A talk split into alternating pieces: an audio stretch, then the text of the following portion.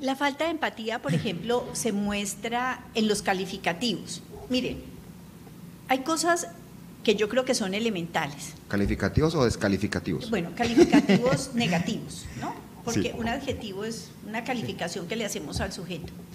Cuando usted hace humor, personalizando, los grandes humoristas de la humanidad, los grandes humoristas jamás han hecho humor con personas de carne y hueso. Así le echen sátiras, pues, mire, por ejemplo, Fontana Rosa, Aquino y muchos otros, ¿no?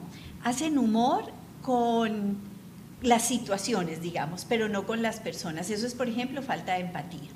Falta de empatía es cuando usted, eh, las figuras de autoridad, gustenle o no les gusten, hay que respetarlas.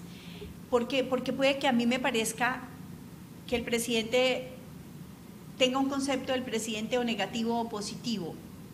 Yo creo que es una figura que nos representa y nos representa también ante el mundo. Y esa falta de respeto, por ejemplo, eh, ponerles calificativos de animales o cosas de esas, me parece que habla de ese pobre desarrollo humano de esos seres humanos.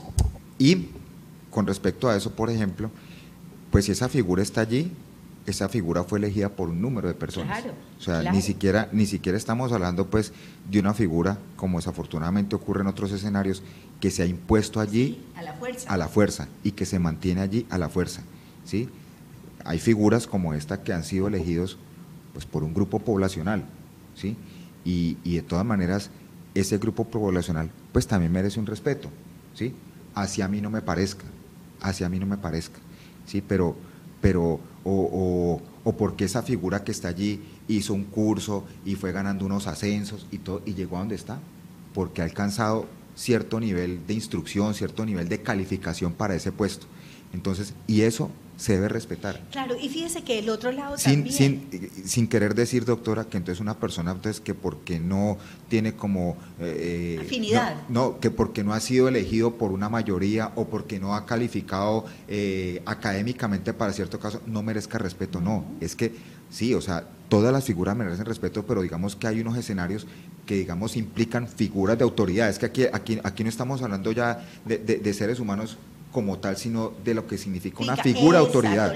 los simbolismos, porque uno justifica o uno juzga conductas, actitudes, posturas, pero no personas, no personas. Por ejemplo, cuando las personas por A, por B, de acuerdo o no de acuerdo, ocupan determinadas posiciones políticas o sociales y les tienen que estar sacando su pasado a toda hora, ¿no es cierto? Hasta su pasado sexual pues hombre, no estamos llegando al meollo del problema, sino que nos hemos quedado por las ramas pensando en los huevos del gallo, pues, y no, y no solucionamos realmente lo que tenemos que solucionar. Y en últimas, o sea, se pueden, digamos, incluso hasta juzgar, bueno, no, sé si la palabra es juzgar, pero pronto sí, bueno, calificar, que puede sonar incluso como sinónimo, como procesos, ¿sí? Pero sin insultar a ese individuo. Al individuo. a, faltar respeto a ese individuo. Y, y, seguramente muchas de las personas que nos están viendo y nos están escuchando, seguramente piensan que nos estamos dirigiendo como una figura en este momento, pues que está tan cuestionada. No, aquí estamos hablando de todos los escenarios. O sea, al interior de su empresa, en su edificio, con la junta de administración o, o en una ciudad. a, a una persona mire esa vieja bruja o mire esa perra, no sé qué. No, a ver. No, no, o sea, aquí, aquí, estamos hablando, y, y, y, yo sí quisiera como, repito, o sea, a pesar como de lo pertinente que pienso que es el tema, sí, y de la situación como tan convulsionada que estamos viviendo en este momento en nuestro país, con ciertas figuras de autoridad en nuestro país, yo, yo, yo siento que, que, el, el, el, propósito del programa hoy es hacerlo muy genérico. es, general, o sea, no, no estamos hablando, y para poner nombres propios, aquí no estamos hablando de un presidente, aquí no estamos hablando de un alcalde, no. Aquí perfectamente podemos estar hablando de un presidente de una compañía, aquí podemos estar hablando del presidente de la doctora de la Junta de Administración de su edificio, ¿sí? Aquí podemos estar hablando de un profesor que está dictando una clase, sí, o sea, pero digamos que es, es ese ser humano que se le ha impuesto una figura, se ha impuesto mejor como figura de autoridad, un rector de un colegio, ¿sí? un vigilante de una cuadra. Claro, sí. ¿sí? Eso pues sí que tiene autoridad, ah. No hay nadie con más poder que un portero. Uy, no, el portero del edificio, mejor dicho, el portero del edificio puede hacer cerrar una cuadra si quiere. sí, señora, pues, así es. Pues un portero del edificio apaga una fiesta, con eso le digo. entonces, entonces es eso, o sea, sí, o sea, aquí estamos hablando son de figuras que tienen, eh, que se les, se les ha impuesto una autoridad y que desafortunadamente ese, esa ese reconocimiento de esas figuras de autoridad, pues cada vez lo, lo vemos menos, y lo vemos menos porque eso es un modelo de crianza, doctora. Eso es un modelo de crianza. Y eso es un modelo de crianza. referir, doctor, porque quisiera que en este último segmento al que vamos a entrar habláramos un poco, estamos hablando de la violencia pública, de la violencia pública en general, de los factores que pueden generar esa violencia pública. Pero hablemos también de la violencia privada, que de muchas maneras es absolutamente, perdóneme, yo sé que los absolutos no existen, pero digamos que es determinante en que se ejerza la violencia pública sino la, la, la eh, todo parte, y, ya me acordé que fue el programa de la semana pasada, la familia. La familia, las familias y la enfermedad mental. Exactamente. Todo parte del modelo familiar, desde el modelo de crianza, doctora. ¿sí? Ese modelo de crianza donde nos permita, eh, volvemos a eso, o sea, reconocer la figura de autoridad, ¿sí? reconocer un sí y un no, reconocer como ese poder esperar para yo alcanzar algo. ¿sí? No, no, entender como que las cosas están con un chasquido de unos dedos o como desafortunadamente, pues, frase cliché, que todo está a un clic. Sí. No, es que Nosotros, bienestar a un clic. Exacto, pero, pero, pero sí, pero, pero pues es que es un momentico, es que todo está a un clic, pero si la red está buena. sí, sí, sí o sea, si la red no está buena, si la red no está buena, pues nos tocó esperar. Entonces esa capacidad de esperar es eso que, que, a mí, digamos, y, y, voy a hacer una, como, como una pequeña confesión, algo que cuando yo era residente y cuando estaba en mi proceso de formación de especialista, me costó como trabajo entender ese término, la tenacidad, ese esfuerzo que yo debo hacer para alcanzar algo. ¿Sí?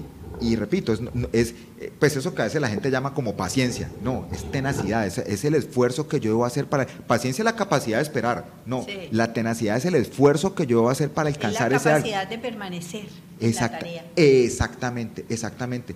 Doctora, estos son ítems que debemos tener en cuenta en los modelos de crianza.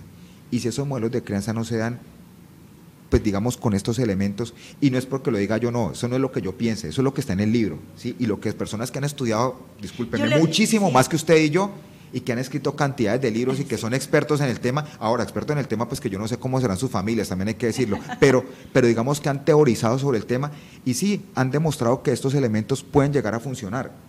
Entonces, tenemos que tenerlos en cuenta. Pongamos un ejemplo. Usted tiene, usted tiene una familia en donde el padre es un hombre, digamos, abusador del alcohol y violento porque no es un borracho tranquilo, y no quedamos que es un hombre violento que agreda a su mujer y a sus hijos. Esta mujer, por ejemplo, que no tiene los recursos ni la independencia suficiente ni la autonomía para liberarse del borracho maltratador, que lleva la, comida a la casa y pague el arriendo y bueno, les da para los gastos básicos, entonces agrede a sus hijos como una manera de desahogar todas las frustraciones y su falta de valentía. Estos niños criados, por ejemplo, en maltratos físicos o psicológicos, si yo no los hubiera tenido ustedes, si ustedes no existirían, yo estoy aquí por ustedes, una cantidad de lenguajes, entonces llegan a factores sociales eh, predeterminados, por ejemplo, sociedades que no están satisfechas o personas que sienten que están con menores oportunidades, como hay muchísimos millones en nuestro país con menores oportunidades, pues perdónenme, eso es simplemente tierrita abonada, caldo de cultivo para que esa persona siempre sienta que la social está debiendo algo, que además de que es cierto, porque es que aquí no estamos desconociendo todos los problemas sociales, lo que estamos desconociendo es la manera o no estamos de acuerdo con la manera como se ejerce el enfrentamiento de esos problemas sociales. Sí, claro, entonces, sí, porque, porque también hay que dejar eso claro, ¿no? O sea, pues en últimas, pues, eh, por Dios, o sea, y, yo creo que tenemos que dejarlo claro, o sea, aquí no estamos en contra, pues, de ninguna manifestación, ni, ni, que, ni que la gente eh, pida como que sus demandas sean satisfechas, que, que, que la gente, eh, que nos hagamos escuchar, pues, como, como pueblo que somos. Aquí lo que estamos en contra es como de la forma como se, como, como se quiere, como se quiere levantar la voz, que es muy diferente. Y usted hablaba como, como sobre este modelo, digamos, de este modelo familiar que puso de ejemplo, doctora, es que la forma de relacionarse con las personas también se aprende. Claro. Y si yo aprendo, y si yo lo que veo es que mi papá agrede a mi madre, pues yo voy a entender que, ve, esa es la forma como se relacionan hombres y mujeres. Entonces adivine qué va a pasar cuando ese muchacho tenga a su novia y llega a su novia un día y le diga, eh, ¿quieres ir a cine? No, no quiero ir a cine, no quiero que nos quedemos en la casa pero ¿cómo así? No sé qué, estalló la cosa y tenga. Tenga, claro, así es. La mayoría de los hombres violentos son muchachos eh, que han sido también víctimas de violencia. Y, y, también, doctora, digamos el otro lado del espectro. ¿sí? Entonces es la, la niña que ve cómo agreden a su madre. Bueno, pues esa es la forma como pues como los hombres tratan a las mujeres. Y la manera como yo puedo retener Sí, al tipo. la Entonces manera- yo me dejo agredir, entonces- me hago la entonces- loca como mi mamá y entonces me quedo ahí. Sí, exactamente. Entonces, pues a mi mamá siempre le daban y siempre la cascaban y, y pues ella estaba allí y mi papá siempre estuvo allí, pues entonces me imagino que esa debe ser la forma. Y fíjese los reforzadores sociales, por ejemplo, las comunidades cercanas a estas personas que son víctimas de violencia y que conocen, por ejemplo, de estos casos, y pasa el tiempo y la señora estuvo ahí aguantando, aguantando, y entonces a veces ya el viejo llegó a su estado decrépito, todo ahí pues maltrecho, y allí pues la familia lo tiene, y empiezan tan buena Inesita, ¿no? Mire cómo sostuvo ese hogar con ese hombre que fue tan terrible, pero es que ahí estaba Inesita y tan bueno. Y uno dice, miércoles, por Dios, esos No. reforzadores sociales son absolutamente perversos. ¿no? Y, sobre- y, y- y usted y yo hemos visto a Inesitas en consulta.